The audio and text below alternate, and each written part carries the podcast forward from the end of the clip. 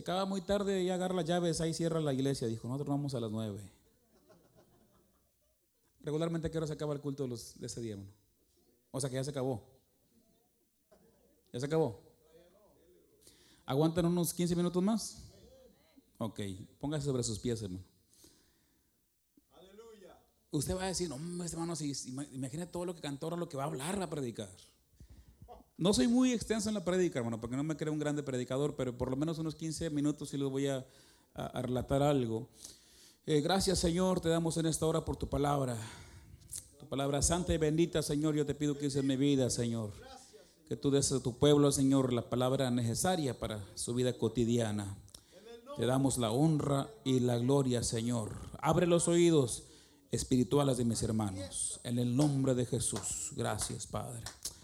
Eh, abra su Biblia, hermano, en el primer libro de Samuel, capítulo 17, versículo 45. Primera de Samuel 17, 45. Dice la palabra del Señor. Entonces dijo David al filisteo: Tú vienes a mí con espada y lanza y jabalina, mas yo vengo a ti en el nombre de Jehová de los ejércitos, el Dios de los escuadrones de Israel, a quien tú has provocado. Toma tu asiento en esta hermosa noche, hermano. Eh, le he puesto al título de este pequeño bosquejo, eh, Venciendo los gigantes. Amén. Esta es una historia muy conocida. Eh, nos presenta dos ejércitos, el pueblo filisteo y el pueblo de Israel, amén, frente a frente. Pero bueno, todos conocemos la historia de David y Goliat. Y esta historia, hermano, es algo similar a nuestra vida cristiana. Tenemos un grande enemigo que se, se quiere apoderar de nuestras almas, pero está vencido en el nombre de Jesús. Amén. Quiere hacernos esclavos de Goliat, pero está vencido en el nombre de Jesús. Hay cientos de gigantes, hermano, que están ah, atemorizándonos y nos quieren enfrentar. Hay problemas con los hijos, con la esposa inconverso o esposo inconverso, problemas económicos, miedos, enfermedad, maldad en el mundo, tanto pecado, etcétera. Y el principal gigante se llama Satanás. Aleluya. Pero está vencido. Amén. Goliat lanza, hermano, un desafío, lanza un reto y dice, si me vencen, nosotros le vamos a servir. Pero si yo los venzo, ustedes nos van a servir a nosotros. Los soldados de Israel estaban temblando juntamente con su rey, porque el Espíritu de Jehová ya no estaba en Saúl, hermano. Y es triste cuando una, en una iglesia no está el Espíritu de Dios. La Biblia dice que en vano trabajan los que edifican la iglesia cuando no está el Señor. Eso dice la Biblia, amén. 40 días 40 noches insultando, hermano, a este hombre Goliat, al, pueblo de Israel. Eh, salía en la mañana y salía en la tarde a insultarlos, a decirle, hermano, hasta lo que se iban a morir, como dicen por ahí. Y eso es mucho, 80 veces, imagínense, hermano, 40 días. Ellos estaban atemorizados, ¿por qué? Porque lo que oímos determina lo que sentimos, pensamos y decidimos en la vida. El rey Saúl puso demasiada atención a las palabras de Goliat. Si era cierto, hermano, que podía vencerlos, digo yo, ¿por qué no atacaba a Goliat?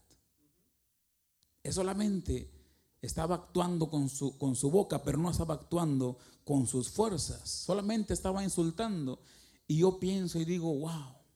Yo creo que si hubiera habido por ahí un mexicano con los pueblos de Israel, Hubiera, ¿saben qué dijo? Perro que ladra no muerde. Así dicen en México, hermano. ¿qué? Son dichos que dicen, estaba ladrando demasiado y no mordió nunca.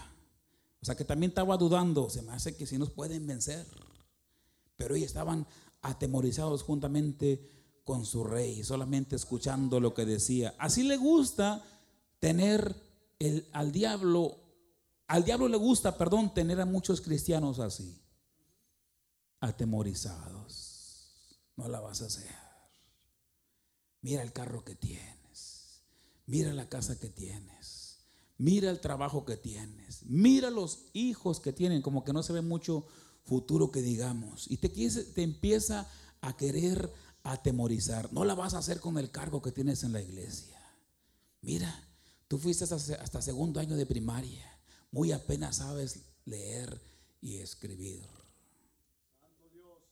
Pero la sabiduría que viene de Dios es mejor que la de la tierra, hermano. Dale fuerte el aplauso a Cristo, amén. No le creas las mentiras a Satanás, hermano. A veces los jóvenes tienen miedo al fracaso.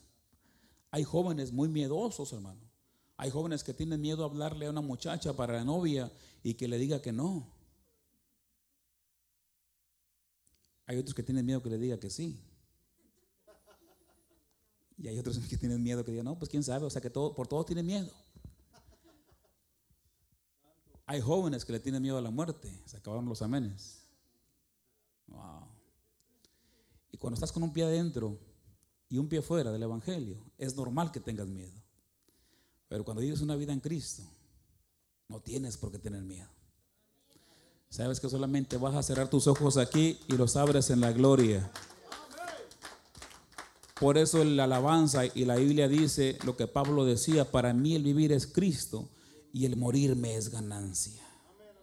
No le creas las mentiras a Satanás. Tú no eres un fracasado como el diablo te lo ha hecho querer sentir o como la gente te ha hecho querer sentir. Tú eres un hijo de Dios altísimo. Amén. Deja de pensar cosas malas y no te va a pasar nada. Dios está contigo. Amén. No podemos dejar, hermano, que los gigantes nos sigan atemorizando. A los gigantes hay que derrotarlos, así como lo hizo David. Una de las cosas que me asombra, hermano, de David era la obediencia que tenía con su padre y el temor que tenía para con Dios. Hay cosas, hermano, que David a mí me gustan mucho, pero esto es uno de los que más me gustan. La palabra de Dios dice que su papá Isaí le dice, ¿sabes qué, mi hijo? Quiero que lleves estos panes y estos quesos para tus, tus hermanos que están en la guerra, pero antes quiero que dejes bien cuidadas las ovejas. Y así lo hizo, hermano. Así como cuando usted le manda a su hijo, mi hijo, tira la basura. Y al instante ya la anda tirando. Pero ahí la anda regando en el patio, no para afuera. Diga por fe, hermano, que los hijos son obedientes así como David. Dice la palabra del Señor que David buscó al mejor pastor después de él, porque él era el mejor.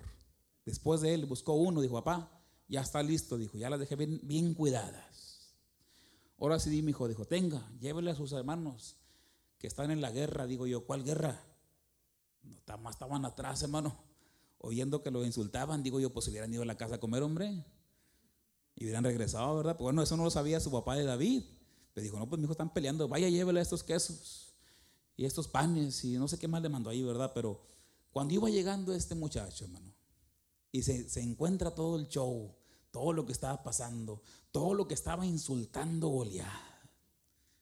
Wow, yo me gozo, hermano, cuando leo que David dice, ¿quién es ese incircunciso que se atreve a desafiar a los hijos del Dios viviente?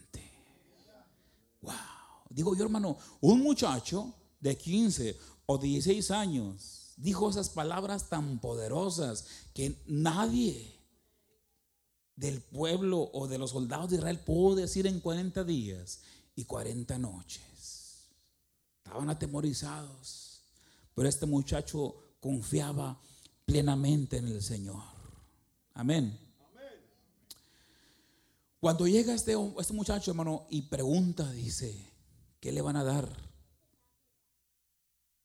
al que venza a este hombre? Y le dicen, le van a dar la hija del rey, le van a dar una feria y su papá ya no va a pagar impuestos. Wow. ¿Sabe una cosa? Yo leía la palabra y veía que era más inteligente de lo que yo pensaba. Volvió a preguntar otra vez. A alguien más dijo, no, estos me quieren picar los ojos. Vuelve a preguntar otra vez y le dicen las mismas palabras, le van a dar dinero.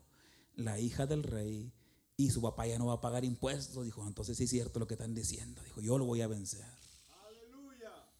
¿Sabe una cosa, hermano? A mi imaginación, porque yo me imagino mucho.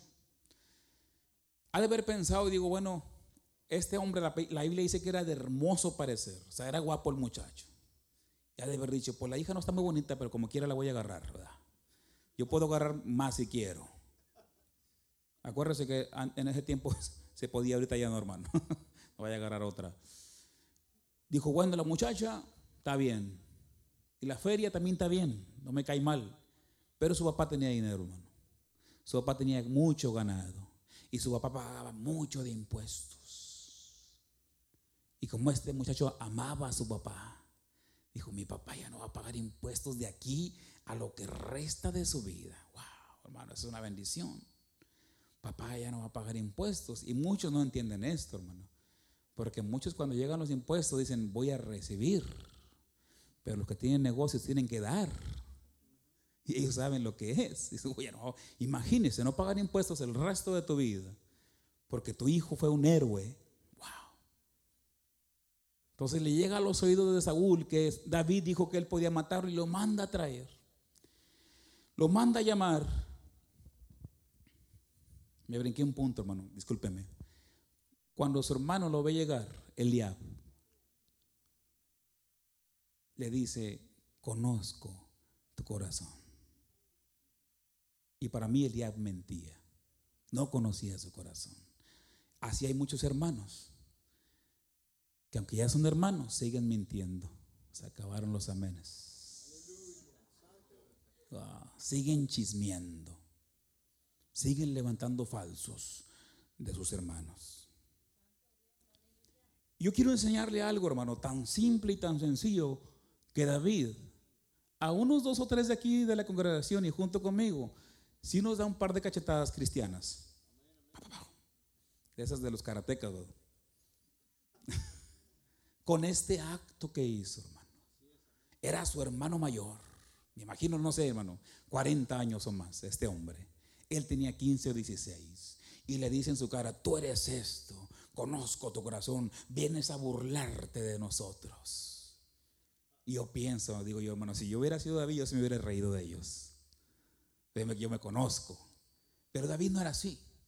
Y sabe, hermano, va a decir, bueno, pues ¿dónde David nos da unas cachetadas? Hermano, en la forma que no se puso a alegar con su hermano.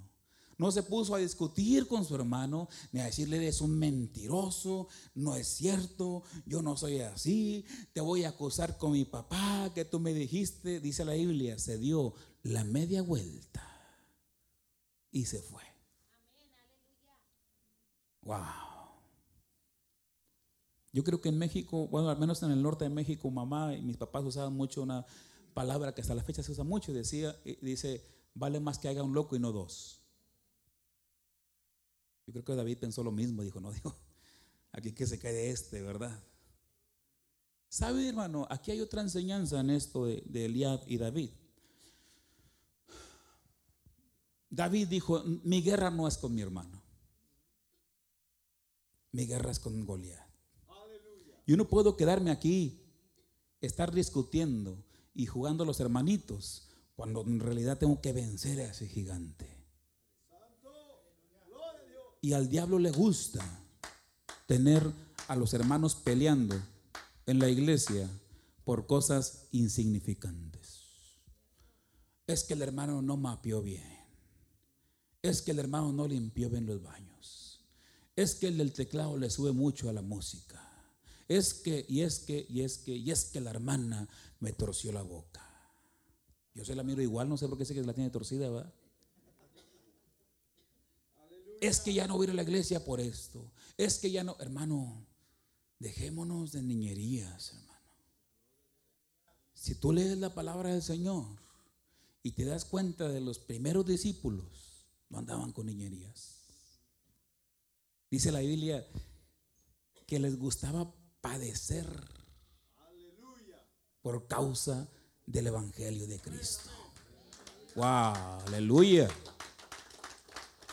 Y a ti alguien en la calle te grita, hermanito, ya no quieres venir a la iglesia. Válgame Dios. Acabaron los amenes. Te gritan aleluya y te quieres regresar para golpear al... Espérate, hermano.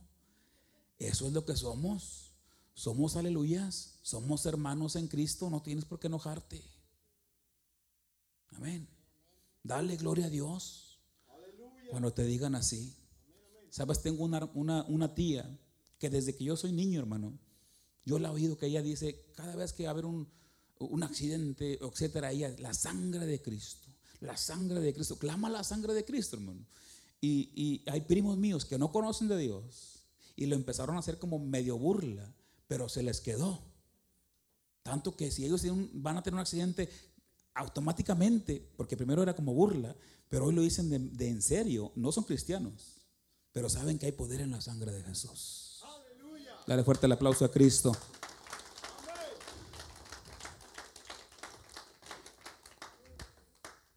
Cuando se presenta David con Saúl, dice la Biblia que Saúl lo viste como un soldado de guerra. Y la Biblia es muy clara y dice que David no podía dar ni un paso, hermano, porque era algo muy pesado. Este niño no estaba acostumbrado a ese tipo de armamento. ¿Y sabe qué me muestra a mí el Señor aquí? Que no puedes usar la armadura de nadie más para vencer tus propios gigantes. Tienes que pelear con tu propia armadura. La Biblia dice que había unos, unos hombres que querían el poder de Dios para sacar fuera demonios. Y una vez se les presentaron unos demonios estaban orando por ellos y dijeron en el nombre de Jesús que predica Pablo. Y los demonios le dijeron, conocemos a Pablo, sabemos quién es Jesús, pero ustedes no los conocemos. Y los mandaron desnudos y golpeados porque no tenían el poder necesario para pelear contra ellos. Tienes que revestirte de la armadura de Dios. Utiliza lo que tienes, no utilice lo del pastor. Cada quien por su cuenta tiene que pelear. Hay gente que se le vienen las pruebas, hermano, y quiere tener medio mundo orando y tú no oras. Tú eres el principal que necesita oración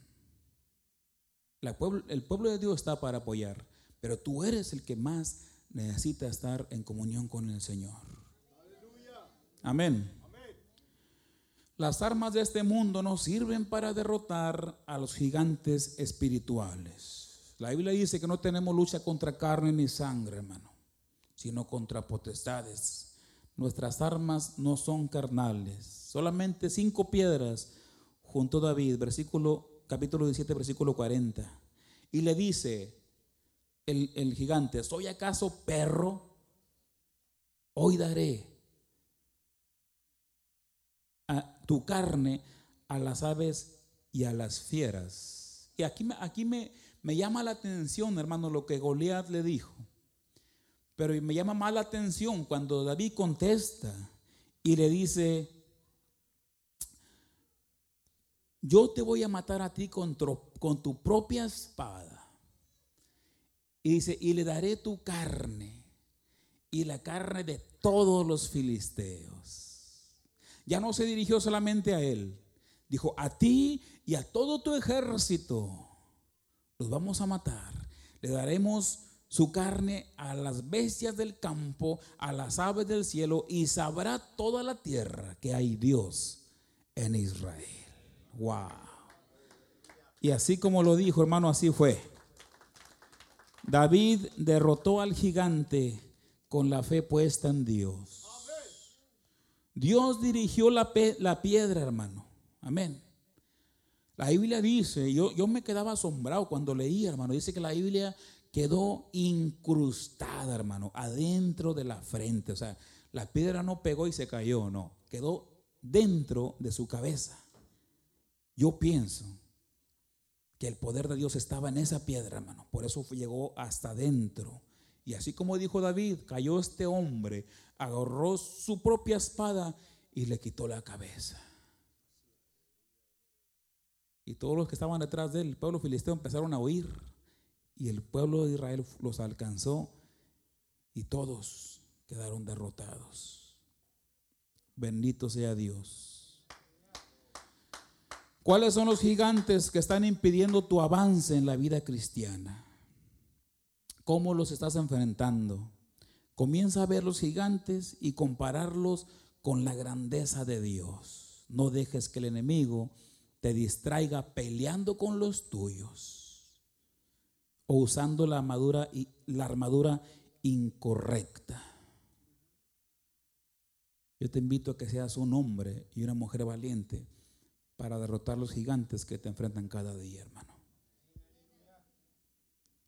Somos más que vencedores en Cristo Jesús. Yo le quiero explicar en, una, media parábola terrenal que es más que vencedor. Muchas veces no sabemos, a veces. A, la mayoría, y termino con esto, hermano, un minuto más. La mayoría de la gente, a mucha gente le gusta el box.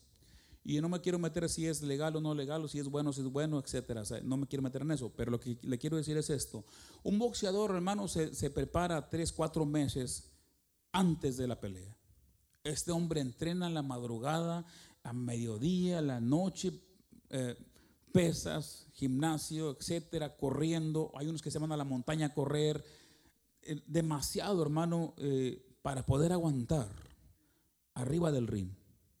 Se llega el día de la pelea y este hombre sale triunfante, aunque no se va limpio, sí se va con unos cuantos moquetes, dijo mi mamá, unos cuantos golpes.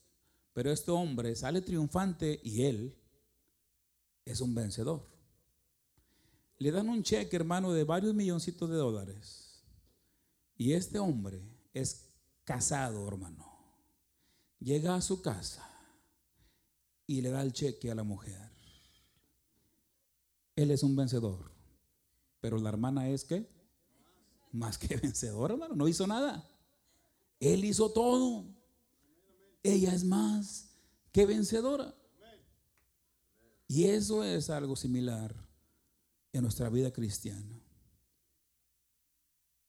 Jesús fue vencedor, pero por eso le dice, ustedes son más que vencedores en Cristo Jesús.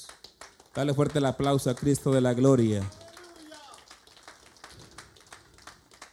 Dile a tu vecino estas palabras, de aquí en adelante, díselo, de aquí en adelante, el diablo conocerá de ti solamente el calzado de tus pies, porque lo vas a tener bajo tus pies en el nombre de Jesús. Amén.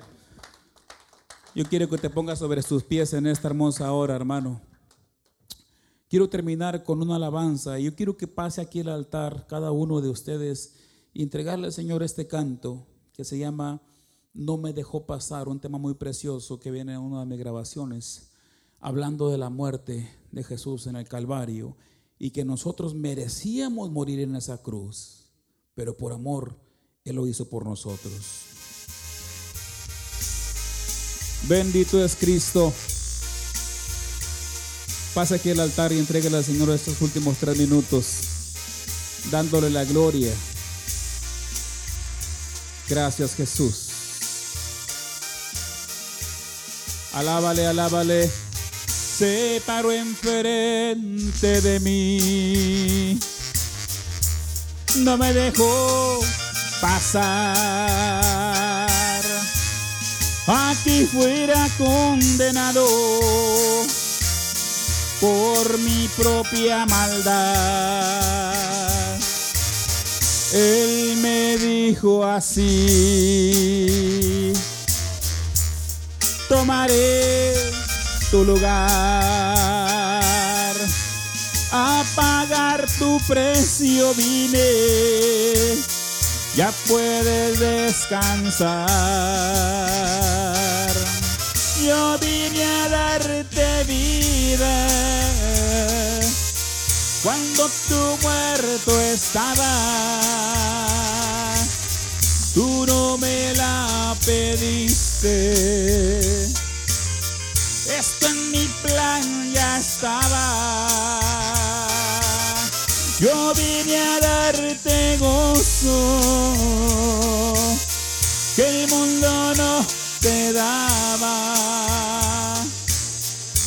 Traje la paz del cielo y tú no la esperabas. Bendito es tu nombre, Señor. Te adoramos, Señor. Tú eres digno de recibir honra y gloria por los siglos de los siglos. Aleluya. Se paró enfrente de mí. No me dejó pasar. Aquí fuera condenado por mi propia maldad. Él me dijo así. Él me dijo así tomaré tu lugar. A pagar tu precio vine, ya puedes descansar. Yo vine a darte vida cuando tu muerto estaba tú no me la pediste. Esto en mi plan ya estaba. Yo vine a darte gozo que el mundo no te daba. Te traje la paz del cielo y tú no la esperabas. Te traje la paz del cielo y tú no la esperabas. Te traje la paz del cielo y tú no la esperabas.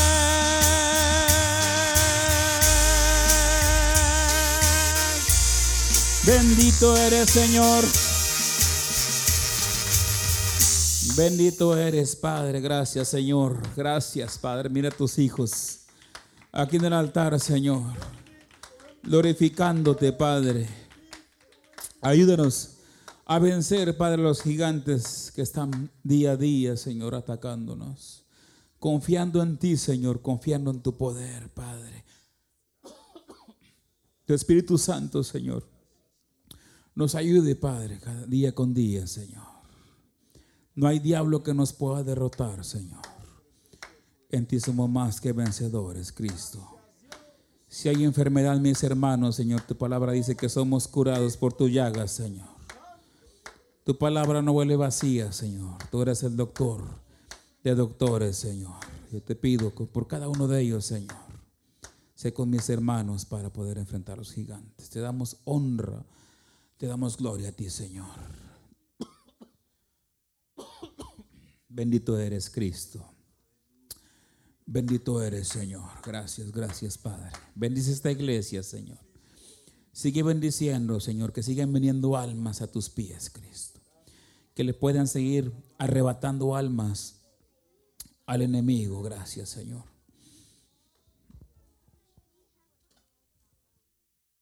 Toma su asiento, hermano.